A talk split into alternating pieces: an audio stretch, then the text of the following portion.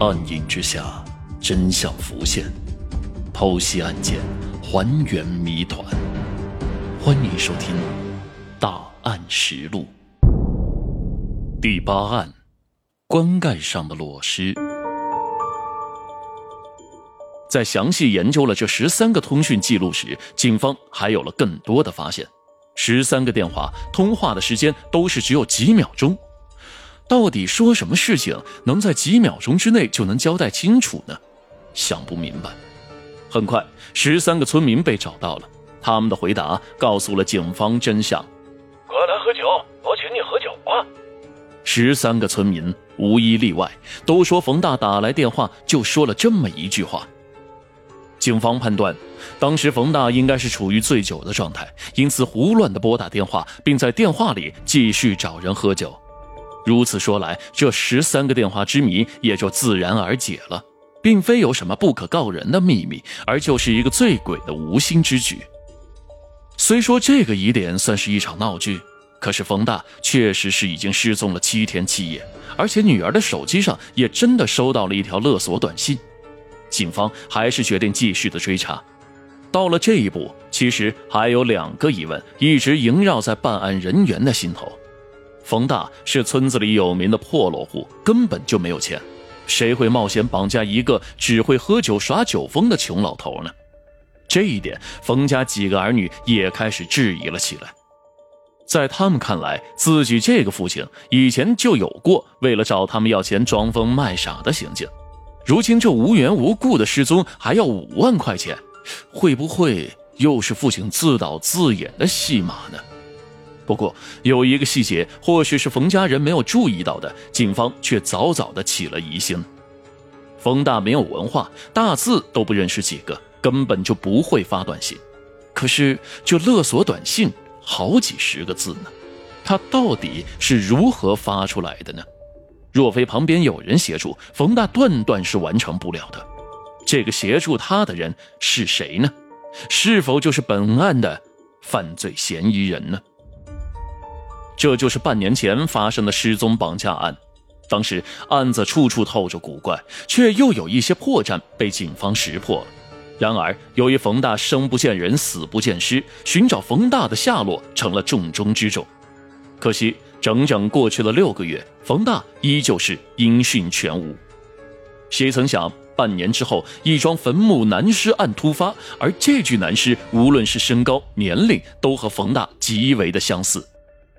警方决定立刻对比 DNA 数据，三天之后，比对结果出炉，死者就是半年前失踪的冯大。看到结果的那一瞬间，大家非常的兴奋，因为所有人都已经有了预感，这桩悬了半年之久的失踪绑架命案到了收网时刻了。收网，警方什么时候撒了网呢？当然，这网已经撒了半年多了。半年之前，就在冯家子女都觉得这事儿可能是自己父亲自导自演的时候，警方却并未就此放弃调查。他们凭借着极高的职业敏感度，不想错过一丝一毫的线索。其实，越是细想那个勒索短信，就越觉得问题多多。冯大在大年三十儿晚上十点以后失踪，说明在那个时间，他可能就已经遭到了绑架。然而，凶犯为什么要在七天之后再发来勒索短信呢？难道是要等冯家人过完年再说？那么有人情味吗？更奇怪的是，警方针对短信里的那个银行账号进行了调查，发现这是一个在初七早上八点多新开的账号，也就是开户没多久便发出了勒索短信。这绑匪心也挺大呀，就连收款的账号也是临时办理的。在进一步询问银行工作人员之后，警方得知这是一个二十多岁的年轻男子拿着自己的身份证来办的卡。身份证是一个叫潘某的男子，山东济南人，这就符合常理了。这些人干的是犯罪的活怎么可能拿真的身份证来办卡呢？这可不就是自己挖坑自己跳吗？在深入核实那张办卡身份证的信息之后，警方确认来办卡的年轻人并非身份证上的潘某。这张身份证是一张丢失的证件，潘某和此事没有任何的关系。案子进行到了这一步，虽说又走了一些弯路，但还是有了一定的进展。至少警方知道了那个二十多岁的年轻男子一定和本案有关。那么他又是谁呢？越来越多的细节表明，案子可能并非是一起绑架案。绑匪漫不经心的举动，根本不是想要快速的拿到赎金的心理。或许那条勒索短信就是为了干扰警方调查的方向，而其真实的目的会不会是因为仇杀呢？在这之前，警方已经获知冯大是一个极其令人讨厌的家伙，喝醉酒就喜欢到处骂人，村子里没几个人待见他。那么，是否是因为他的口无遮拦得罪了某人，最终才遭遇到了祸端呢？很快，顺着这个推测，警方就在村子里面暗中走访，明确了几个嫌疑对象。这几个人都曾经因为被冯大谩骂过，发生过冲突。其中，李某的表现最为可疑。二十多岁的李某性格内向，原本和五十多岁的冯大没有什么过节。但是冯大却总是在喝醉酒后欺负老实人，李某就曾经多次遭受冯某的无端谩骂，但是也都能忍气吞声。就在过年期间，有村民看到过李某手里拿着一个陌生手机玩耍，警方找到李某询问，他一开始并不承认自己拿了别人的手机。警方在其家中却找到了证实为冯某之物的手机机芯。已经失踪的冯某的手机机芯为什么会在黎家呢？我就是帮他修修手机来着，我我平常比较喜欢捣捣捣鼓这些东西。李某的回答听上去破绽百出，但是却也不是完全说不通。尤其是失踪者冯某还没有下落，仅凭一个机芯没办法说明李某和这起案件有直接的关联。如果他一口咬定与此事无关，在找不到冯某尸体的情况下，这个案子恐怕有破案失败的风险。经过缜密的思考，警方决定放长线钓大鱼。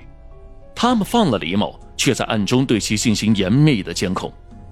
半年时间之内，警方推断李某和另外一个年轻人牛某以及这两家的父母应该都和这起案件有关联。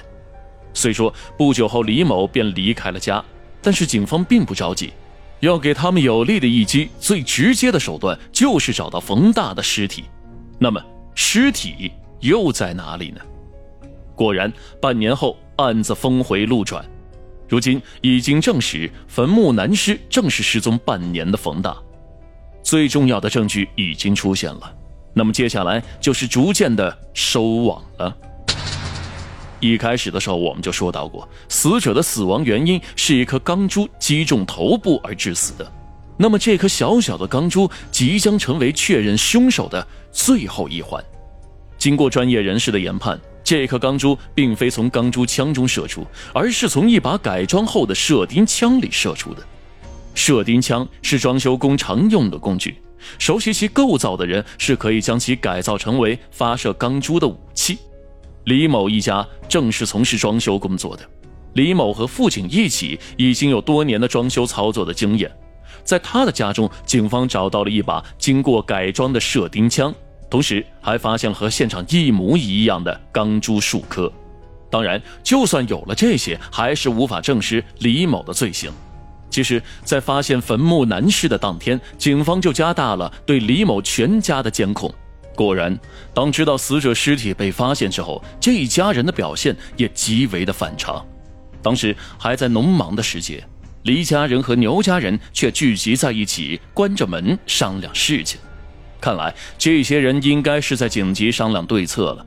此时此刻就是出击之时，警方针对两家人的亲戚开展了攻心交流，最终在李某的舅舅那里找到了突破口。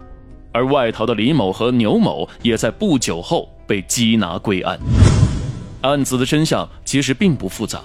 根据李某的交代，大年三十儿晚上那天十点多，冯大喝醉的酒遇到了李某和牛某，又开始口吐莲花，无端谩骂。